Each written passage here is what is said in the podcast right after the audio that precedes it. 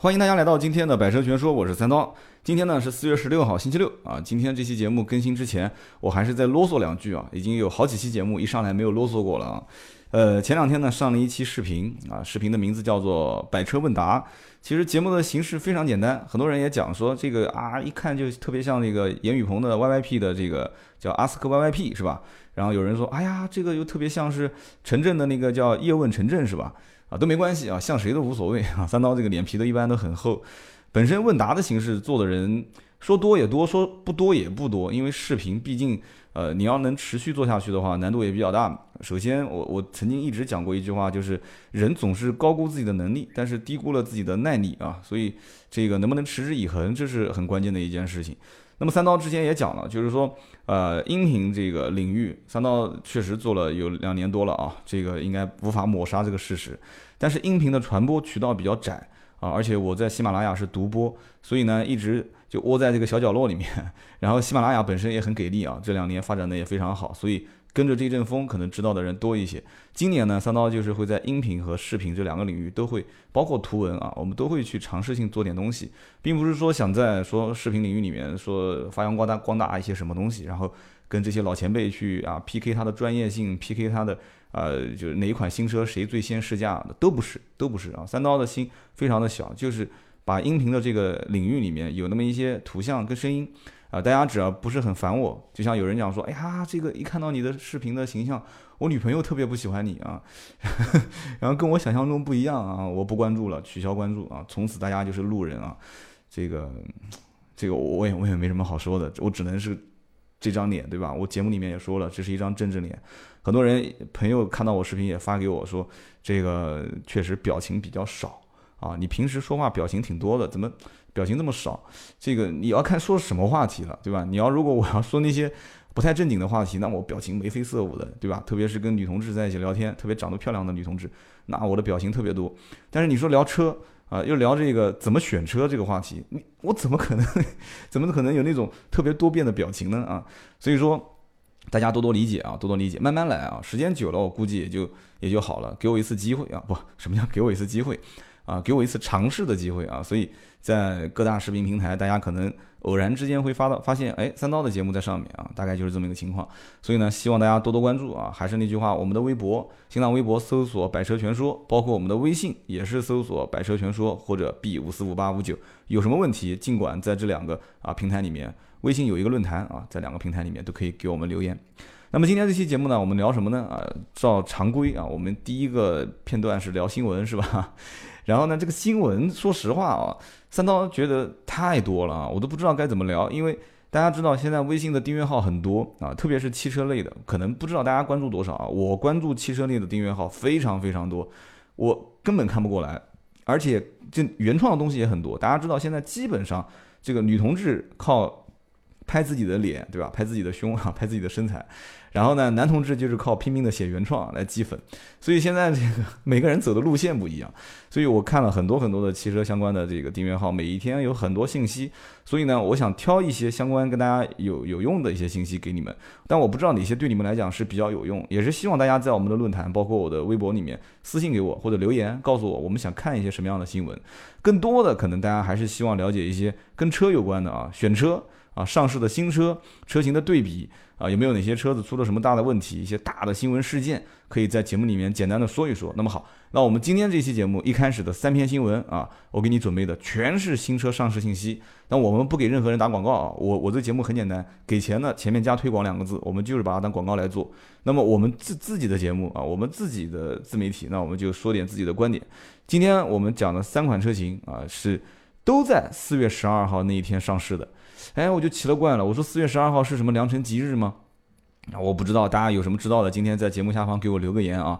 四月十二号，三款车都上市了，一个东风本田的第十代的思域啊，新思域，一个凯迪拉克的 XT 五啊，还有一个车，我不知道关注的人多不多啊，可能在这个自主品牌里面啊，可能在这个老百姓的选购范围之内，预算都相对来讲可能不在这个级别，就是东风风神的 A 九。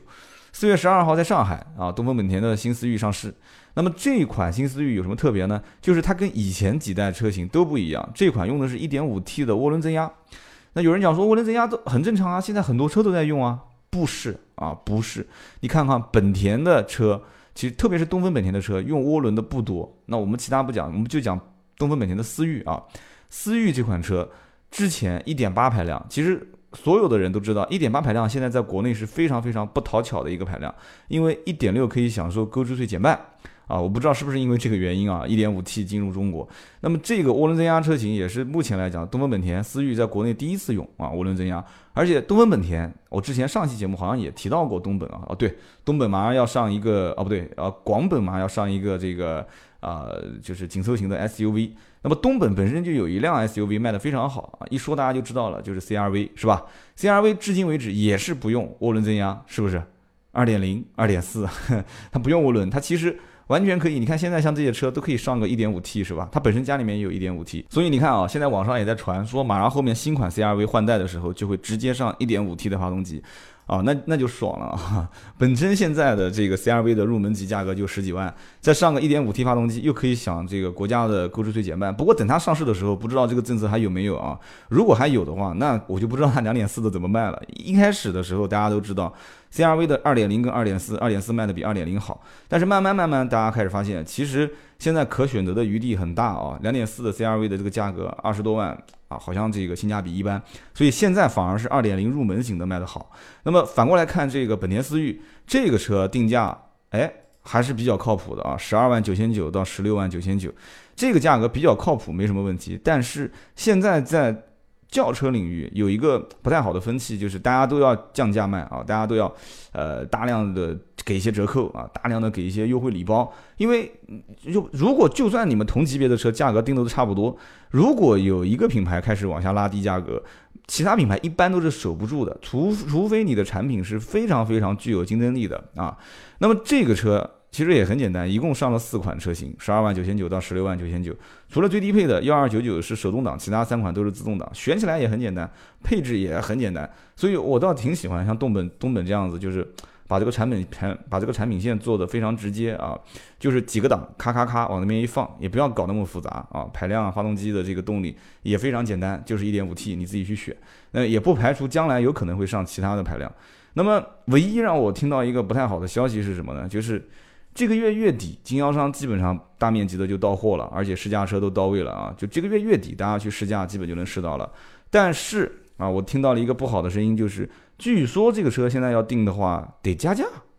哎，我就奇了怪了，这个车还加价？真的，你真的是你你这就有举个例子啊，有有有一个故事是这么说的：说啊，一只蚂蚁要过河，然后呢，这个大象就看了它一眼，蚂蚁说：“哎，我能驮在你的背上，你把我驮过去嘛，对吧？”然后呢，大象没吱声，蚂蚁就上了它的背，然后大象也没吱声，就过去了。过了河之后啊，这个这个蚂蚁过了河之后，就对大象说：“兄弟，这个滴水之恩，将来一定会涌泉相报啊，我会记住你的恩情的。”这个大象呢，当时抬了头啊，抬起头看了他一眼，说：“啊，兄弟，不要把自己看得太重。”啊，我就我把这个故事就送给东本啊，真的千万千万别把自己看得太重啊！这个这个东西，这个车，说实话啊，十二万九千九到十六万九千九也就那么回事啊，定价不是说有多么多么的很给力的样子，但是靠谱，这个价格定的是靠谱的。如果终端加价，想拿当年本田 CRV 的那个阵势过来说加着钱卖啊，或者怎样，那基本上你就玩错了，而且这个会有报应的啊，千万不能这么玩。这个东本本田本身今年就想发力啊，要给经销商这么玩坏了，那就惨了。这是第一款车，我们接着聊啊。四月十二号还上了一款车，在安徽。这个车呢不是安徽的车啊，这个车是凯迪拉克的 XT 五啊，因为在安徽有一个这个测试基地啊，泛亚的设计中心，所以呢，这个凯迪拉克的 XT 五上市啊，可能很多人没有关注新闻的人就说，哎。这前段时间不刚上了一个什么什么六嘛，啊，就 CT 六嘛，怎么又多了一个五啊？就是按道理讲应该是五先上后六后上啊。其实这个跟六还是五没有半毛钱关系啊。大家都知道，其实凯迪拉克的 CT 六本身就是一款旗舰车型。大家没有发现，现在三四月份是。啊，汽车厂商扎堆去发布新车上市的一个时间，CT 六本身是旗舰，所以旗舰车型先发布啊，先把整个的产品线的层次往上拉啊，品牌层次往上拉，拉完之后，这一次再上 XT 五啊，XT 五的话，其实也是他们家 SUV 车型当中比较高端的这个车型，所以说这个车有人讲上来是打谁的呢？啊，大家看到很多的一些啊，不管是主流媒体还是订阅号上面的一些媒体，都说是打奥迪 Q 五跟奔驰 GLC。啊。你如果按照价格来判断的话，的确也没错。按照这个发动机排量二点零 T 也没有什么错。凯迪拉克也也不是说这个品牌层次有高有低之分啊，因为之前有一期节目，我跟凯迪拉克的工作人员也在一起聊过一次啊，他们不是当时是这么讲的嘛？那个节目大家可以听嘛，说豪华品牌只有差异没有差距，是吧？这就是凯迪拉克这个可能我不知道是内部宣传的一个概念，还是说就是我们民间自己在聊天的时候聊的这么一个概念啊，只有差距啊，只有差异没有差距。那么其实这款车的定价直接导致，那我只是猜测啊。最近一段时间，按道理讲，这个车上市，如果真的奔驰 GLC 跟奥迪 Q5 怕了啊，你看，就像这个某款车型上市的时候，其他几个品牌提前开始官方降价啊，就是最低配啊，包括最高配，包括中间的一些畅销车型，就是或高或低的都开始官方降价。但是凯迪拉克的这款 XT5 上市，我感觉奥迪跟奔驰这两款车型，一个 Q5，一个 GLC。不但没怎么没怎么降价，反而据我了解，因为我自己本身做二网的，Q 五的价格反而涨了，因为 G R C 一直没优惠嘛，Q 五的优惠最近一段时间反而变比以前变少了，我也不知道怎么回事。所以说，从定价来看啊，这个我倒不觉得有很大的胜算。但是这个车本身，你看它的数据，长宽高轴距，它就是冲着这些车来的啊，冲着这个 B B A 的车型来，所以。它长宽高轴距全部比啊这个 Q 五跟 G L C 多那么一丢丢啊，多那么一丢丢，所以呢定价来看没什么太大胜算。但是我相信啊凯迪拉克终端一定用不了多久会有大幅的优惠，所以这个车子呢，呃你要如果想买的话，可以稍微等一等。如果现在你特别想尝鲜，那我也拦不住你，对吧？你特别想买想刷卡，不在乎那几万块钱，那你就刷呗啊！我就告诉你一点，反正 Q 五啊 G L C 也快了啊，奔驰 G L C 的优惠幅度很快也就要到了，那么。这个车现在用尺寸抢一抢眼球，然后本身凯迪拉克现在啊，通用集团我一直在讲，通用就是搞装修的啊，内饰也比较豪华啊，现在电子化设备也比较多，这是它的强项。所以呢，你要如果实在是等不住了啊，就是忍不住想刷卡，呃，再忍一点点时间，你到了五一车展你看看，说不定还有一些优惠啊。继续往下聊啊，四月十二号不是讲还有一个车上市吗？就刚刚不是说这个是良辰吉日嘛啊，就是上海两个车，然后安徽又上了一个车。什么车在上海呢？东风风神 A 九啊，东风风神 A 九。有人讲说这车我没关注，对，这车的价位呢不便宜啊。但是这个车有一个宣传口号，估计大家都看到了，叫什么呢？啊，就几乎所有的媒体同同行啊，我我也算媒体同行了是吧？这个媒体同行都会写一句话，叫做啊，这个车用的是 PSA，大家一听 PSA。稍微懂一点就知道，对吧？这个法国的啊，标致雪铁龙集团里面 PSA 大集团啊，所以呢，用的 PSA 的 EMP2 啊这样的一个平台打造啊。有人讲说这个同平台打造好像听的还是蛮多的啊，但你别急，它后面还有一句话，他说这个平台啊是生产雪铁龙啊，东风雪铁龙 C5 啊，东风标致508，东风雪铁龙 C6，同时包括刚刚我说的这个东风风神 A9 四款车共线生产。啊，在神龙公司第二工厂，哎，这个就有点意思了。贡献生产，以前我记得节目里面提过，我说这个，这个叫什么来着？这个宾利啊和辉腾是贡献生产啊，两个车品质怎么样？大家自己可以去到 4S 店看看啊。你身边如果有车主，你也可以体验一下。这个贡献生产是有一点说法的啊，但是今天节目里面呢，我我不太去想强调这里面到底贡献有什么区别。呃，还有一句话，我觉得大家应该也要关注一下，叫做。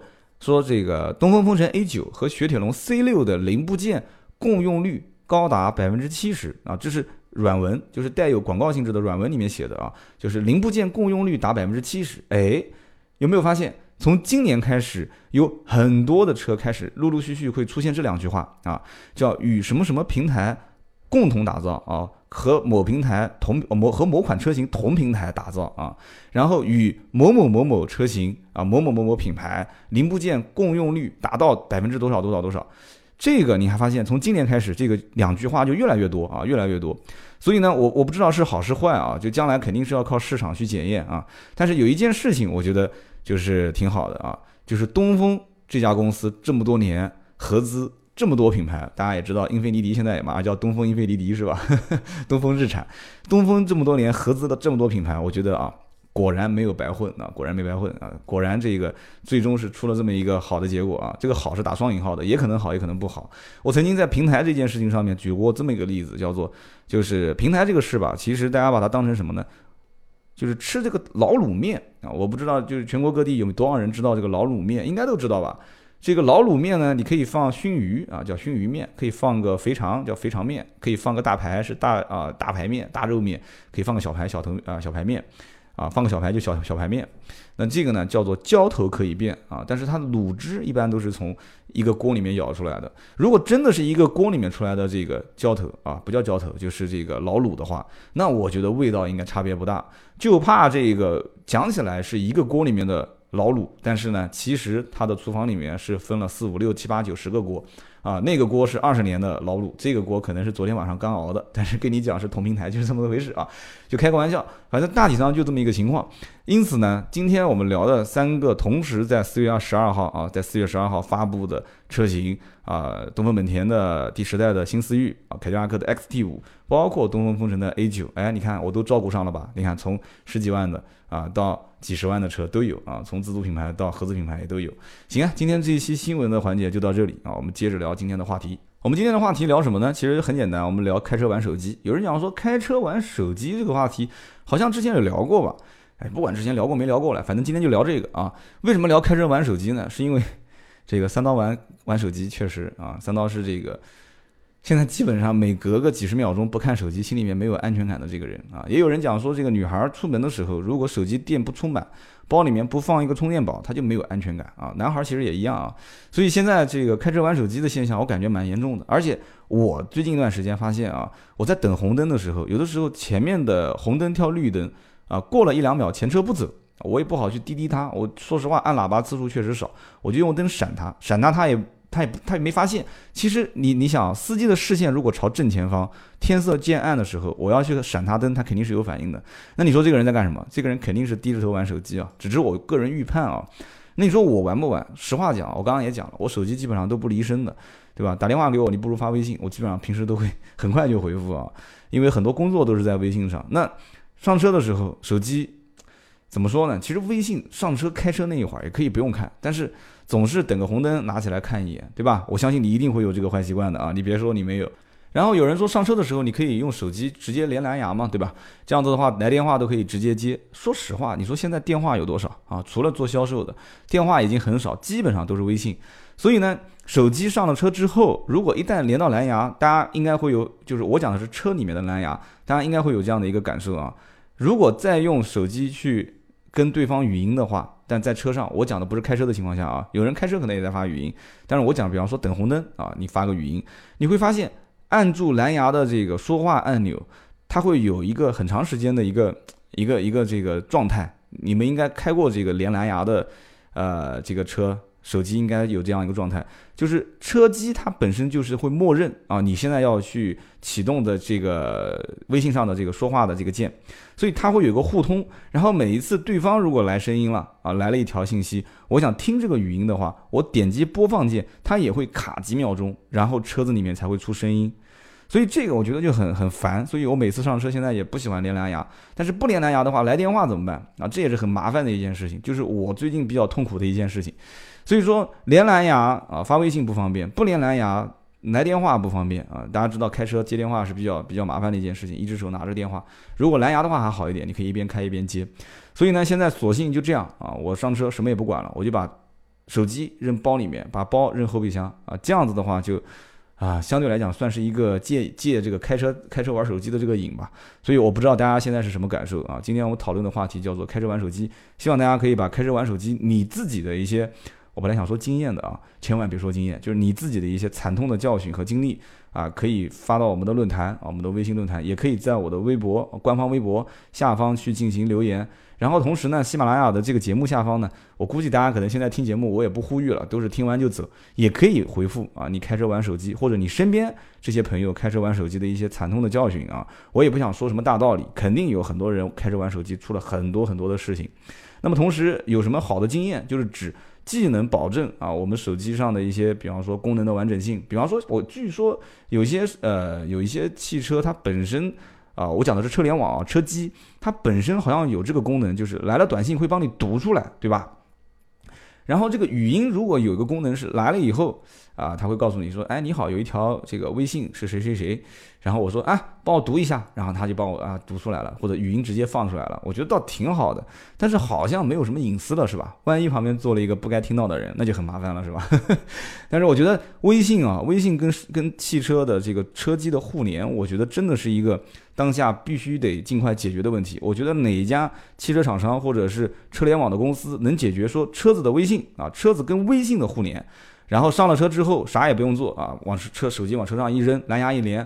然后我要我要发微信的时候，我就说，哎，发个微信。然后他问你发微信给谁啊？发微信给我们老板啊。然后比方说老板第一跳出来了，哎，老板今天晚上这个应酬在哪家酒店？第一就发出去了，是吧？然后过一会儿老板的语音过来了，他会然后提示你说这个老板的语音呃是否阅读？你说读啊，然后他就说啊，就老板的声音就出来了。这样子的话多智能是吧？我们手机也就可以扔在车上，然后有语音就可以直接用微信的发送啊和接收。那么今天呢，我们就聊在车上玩手机的这些经历啊，希望大家能在我们的这个喜马拉雅的节目下方留言，给我的节目多多点赞，多多留言，也是算对我的支持，谢谢各位，谢谢。然后今天最后一个环节呢，是我昨天晚上打的一辆这个。你看，我为了做节目，现在天天打车了啊！我打了一辆滴滴快车，快车的司机呢是雪佛兰的赛欧啊，三年前买的。这哥们儿呢开的公里数还挺多的，开了八万多公里。啊，录音的效果不知道好不好啊？大家可以听一听啊，听完之后我再做一些小点评。好，我们可以听听录音。哎，大家好，今天我们打到一辆这个赛欧的车主，是一辆三厢的赛欧，一三年买的。这三年开了多少公里了？现在？差不多九万了吧，八万五。三年八万五还可以啊，一年将近三万公里啊。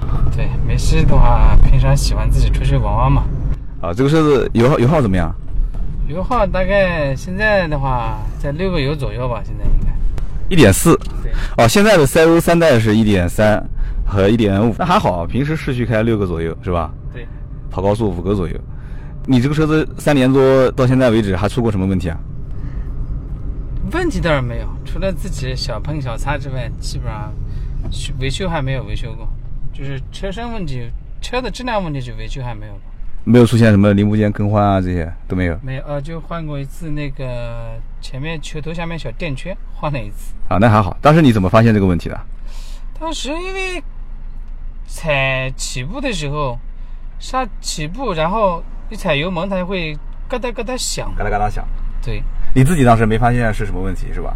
嗯，让他去查的。发现不了，因为它是毕竟在底下嘛。轮胎下面那块的话，他是到到四 S 店，然后把我抬起来看了一下，说是一开始他跟我说是球头有问题，后来他们说没有这么严重嘛，然后他找了一个总监啊，啊，然后看了一下，最后说是下面那个橡胶垫圈磨损的，然后更换了一下。你现在车子还在四 S 店保养了？现在三年？基本上还在四 S 店保养。哦，那便宜是吧？四 S 店贵，多少钱？啊你大概这个车一次保养多少钱？小保的话，大概在三百块钱吧。啊，三百块钱算你能接受的范围啊，应该。对，可以接受，基本在外面差不多也便宜不了多少个这个。其实可以推荐你下载那个软件，现在有好多互联网软件，很便宜，你还知道？不知道，我基本上他们可能有时候洗车时会推荐一些那个什么养车点点是吧？什么养车点点啊，车点点，途虎啊，哎，还有什么汽？现在出了一个汽车超人，汽车超人，对对，有没有用过？用的怎么样？我一般的话，他们就是有时候搞活动，比如说洗车啊，一块钱保养啊，那对，然后这种用用嘛。平时的话，主要因为这车子现在没出什么大问题之后，保养的到 4S 店了。然后剩下来的话，基本上没多少地方要需要用到这些东西的。那挺好的，说明这个赛欧基本上家用来讲的话，品质还是可以的，对吧？家用的话，其实还是很合适的一个车型。说实话，我们很多同事，哎，都是赛欧。你当时买的时候，这个车一起是多少钱？当时好像是七万多吧。一起办好？一起办好八万左右，好像是。你当时，你当时八万多块钱，其实应该也能选不少车。你你除了这个车，为什么其他的车不考虑啊？因为我几个同事朋友他买了这个车之后，那时候开了半年，他已经比我早半年到一年左右买的嘛。他们都说这个车子不错，就是说省油，然后感觉呢就是说，呃，没有什么毛病嘛。所以，就你你买这车之前，你身边同事已经开了有多久了？已经差不多快一年嘛。你觉得还行是吧？对。合资品牌其实这个价位好像能选的余地也不大啊。合资品牌差不多，那时候早几一三年的时候差不多，要么就是合资品牌里面，Polo。基本上 Polo 好像都买不到，好像。七万多块钱，那个时候估计还要略贵一些。现在基本上手动挡一点四七万多块钱。对，还有就是精锐，斯柯达，斯柯达，嗯，然后到那时候准备看那个现代那个瑞拉的，现代的瑞拉啊，对，但他们讲韩国车不好，反正我也不，我绝对不会买日本车，韩国车他们说也不咋地，那剩下来怎么办？国产车吧，那时候好像那就那个年代，一三年 国产车型好像品质都差一些，是吧？对，那你说现在如果再给你八万块钱，你还选这个车？上路现在基本上应该不，我可能会换一个那个 SUV 换个 SUV。啊，我估计多数就是。现在现在 SUV 确实卖的好火，啊现在。对，而且主要不是因为 SUV 的话，它毕竟怎么说，它的车辆的通过性啊，确实要好一点。你自己要出去，像自己喜欢出去，偶尔出去转转或者干嘛的话，确实还是还是有一点优势的。你这个车出去玩的时候，你难道遇到过那种 SUV 过得了你过不了的地方啊？也还好吧。呃，还好吧，因为我基本上反正也没去太难走的路嘛。对，看到过不去的就算了，就停在路边是吧？对，那还行。三年八万多公里，使用率还是挺高的。其实相当高了，对 真相当高。你平时像像这个快车也是做着玩玩的，还是你不是职业玩这个？做着玩玩的，做着玩。对，一般平因为平时这么想，三年八万多的话，已经是自己平时用车量已经很大了。那现在有这个嘛，就是带着做做吧，没事把自己下班之后辛苦一点，把自己的花的油费给补回来。还好啊，你这车你一个月的油钱就按两千公里算，你应该才花到多少啊？有都到不了一千块钱。在八九百八九百块钱吧。对，八九百。你像我，我之前有一次跟人聊天，他们跑快车一天就差不多都能跑到大概三百多四百块钱。如果全职一天跑啊，全职的话，四百块钱，有时好多人能跑。应该说很多人全职跑的话，很多人都能跑到。前面左边一一天跑四百，去掉油费，大概一百块钱差不多吧。四百块钱大概应该在一百多块钱有。那剩下来就是净得了嘛。像你这个车跑个四天全职就全部回来了。但是要上班，没有时间那么多那个，所以一般晚上自己辛苦一点嘛。对你大概什么准备什么时候换车？呃，可能过两年吧，就这两年可能要换嘛。车子的话，啊正常按照他们讲的，就是说在五年左右的话，啊，已经算是保值期，相当于差不多了。再过段时间再长之后，它的保值率就降低了。保值率，保值率，现在保值率其实保值率有很多种说法啊，就是你比方说像你这个车，我刚才从外观上来讲看还是蛮新的啊。你你做漆的地方多不多啊？这个车？多，因为这黑漆麻乌的我也看不清楚，这晚上都已经几点了？都 九点多了。不过做漆全在 4S 店做，真的没有什么那个。你你是不是那种车上只要有一点划痕，你都要到 4S 店去做漆的那种人啊？不，我一般不做，就是赶赶到一起做。都是等攒到一起。你现在攒攒不起来了吧？你前面后面如果两处碰擦，4S 店能给你一次性把保险走掉啊？不可能啊，走不掉，对吧你只有等啊。只有等机会是吧？对，等到有有个什么侧面喷擦了，就 对就给他一针一针走掉。老司机果然是老司机。他确实不是五年的话，车子开的时间再长之后，它整个机件劳损老化的话，那时候反维修率就高了。维修率高，其实也还好，车子基本上转向、刹车，还有发动机动力总成没出大问题，都能开。但是呢，你说这个也有一定的道理。你比方说，你这个车三年轮胎换了没有啊？换喽，有个刹车片换了一次，刹车盘还没换。啊，刹车片换了一次对，啊，然后还有什么大件啊？差不多了，基本上。其实说实话，大毛病反而好一点，你就怕一些小毛病之后，你比如说这个地方不行，那个地方，这个地方断电啊，那地方漏油的啊，最后的话，尤其你在外面开车的时候，那种前不着村后不着店，多痛苦啊！你这个到现在为止没出现这个问题啊？没有，啊，这是一个普遍心态。你就你担心五年以后，就是说不定什么时候突然来一个，因为？它基建毕竟毕竟它是消耗，它是磨损品嘛，好，它使用的话总会有老化的那一天。对对，其实也还好。其实中国人使用车辆的这个使用率啊，相对来讲比较低。然后呢，保养是过度保养。其实你是多少公里保养一次啊？我差不多在五到七千嘛。五到七千。你这车以后卖的时候，你记得联系我啊。这车子保养的比较好，开了十多万公里，估计就要卖了，对吧？差不多。啊，其实，在国外很多都是开了好几十万英里，才把车卖掉，车子都没问题，没事的，挺好。不过确实，国内的路况来说，包括空气那些来说，整个环境还是跟国外不一样，没法比，这是实话。是的，不管从油油品质啊，或者那个，都不一样，都有真有差别。行啊行啊，谢谢了，我已经到目的地了，谢谢今天这个赛欧的老司机，谢谢，好，挺好的。那么我们刚刚听的这一段呢，就是一辆三年的赛欧的老司机的一段对话啊。大家知道，其实赛欧这个车其实销量还是不错的，在五到八万这个区间，基本上很多人会去看一看这个车。然后现在其实五到八万的这个消费区间的车型也有很多啊。我记得在在这个采访当中，我讲了这么一句话，我说如果现在按八万的预算给你买，你还买这个车吗？这个人直接非常坦诚的回答，他说我不买，我现在肯定买 SUV 啊。所以他也是看到了身边估计很多人啊，预算也是七八万块钱上路，但是开回来一辆啊小型的 SUV 啊，不管是从外观上来讲，还是他刚刚所提到的那个点，说啊我以后要出去，可能有些地方我轿车过不了，哎，但是他的这个 SUV 能过得了。我也开玩笑的跟他讲了一句，我说你开了这么多年的车，有哪些地方是你轿车过不去的，然后别的 SUV 能过去的？啊，他也这边笑。所以呢。现在买 SUV 好像就是一种心态，而且它中间有一个细节也提到了，说三年前啊，他考虑的不呃不买日本车，然后考虑合资品牌。对自主品牌，他说啊，三年前好像不像现在这样。他其实也隐隐约约有一个观点，就是发现现在自主品牌的车跟三年前是不一样了啊。所以这是一个好的变化，我觉得是。他八万多块钱，三年前这辆赛欧三厢一点四的手动挡上路八万多。那么现在我们再看看赛欧卖多少钱？？C 现在就是我刚刚也是在录音里面说的嘛，一点三、一点五，他当时买的时候是一点二、一点四，他一点四可以看现在一点五的这个价格，一点五现在手动的入门型是六万七千九，基本上 4S 店普遍优惠应该在八千、九千，有的好一点能到一万多。那么也就是说五万多起步啊，五万多起步加上现在购置税和保险，本身购置税国家还能再减半，那基本上没有多少钱了，再买个保险，也就是六万多一点啊，六万块钱多一点出头就可以上路了。所以跟他当年上路的价格差别还蛮大的啊。所以他这个车现在如果拿到市场上去卖的话，其实折价折的还是蛮多的啊。这一点我当时没太好意思跟他说的太直接。那么。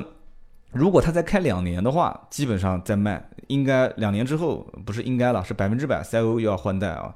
赛欧换代的话，那么它就面临可能又要换一到两代车型，因为它现在这一款一三年的话，现在目前是一五款，那就相当于隔了一代啊，隔了一代有一点点差别，都还不还好，不算太大。那么到了后面再过两年，到了二零一七一八年的时候，那真不知道那个时候车子是什么样的一个情况了啊。所以呢。那基本上就可能是一两万块钱，甚至就一万多块钱就抛掉了这个车，所以这哥们儿呢，呃，也算是缘分啊。我觉得他这看面相也是非常老实啊，就比较忠厚的这样的一个啊业余的快车司机。他跟我聊天呢，我觉得也是一个很深的感悟，就是啊，三年前你看啊，三年前买车跟三年后买车就已经是一个天一个地了啊，真不敢想象将来的三年之后我们买车还会变成什么样。那么好，今天的这一期百车全说就到这里，希望你们喜欢。记得啊，多给我的节目点点赞，然后在节目下方多评论、多留言。我们将来一定会更加啊用心的去把节目做好，多去收集到一些听友的声音啊，我们身边一些啊俗称就是这个路人的声音，我们听听他们真实的感受。然后三刀也说说自己的一些想法。希望大家呢多多留言、多多点赞，同时不要忘了啊，可以。在我的微博私信里面发你的电话号码哦，啊，为什么要发你的电话号码？我打给你的时候你就知道了。好，今天这期节目就到这里，我们下期接着聊。